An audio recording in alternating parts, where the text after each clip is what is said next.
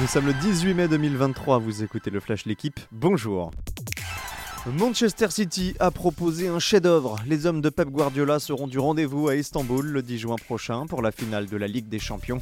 Les Citizens sont asphyxiés le Real Madrid hier soir. Succès 4-0, doublé de Bernardo Silva, but contre son camp de Militao et réalisation d'Alvarez en fin de match.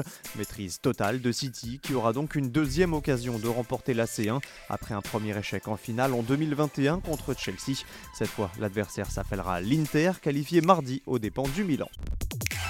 Le Giro est-il frappé par une malédiction? Le Covid et les chutes ont encore frappé hier sur la 11e étape.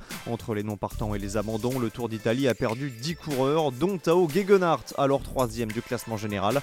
Pour lui, le bilan est lourd. Fracture de la hanche. Son coéquipier français Pavel Sivakov, lui aussi, est sévèrement tombé. Il a pu terminer l'étape, mais a perdu toute chance de briller au classement général. Seule consolation dans l'équipe britannique, le maillot rose reste sur les épaules de Geraint Thomas au terme d'une étape remportée au sprint par Pascal Ackermann.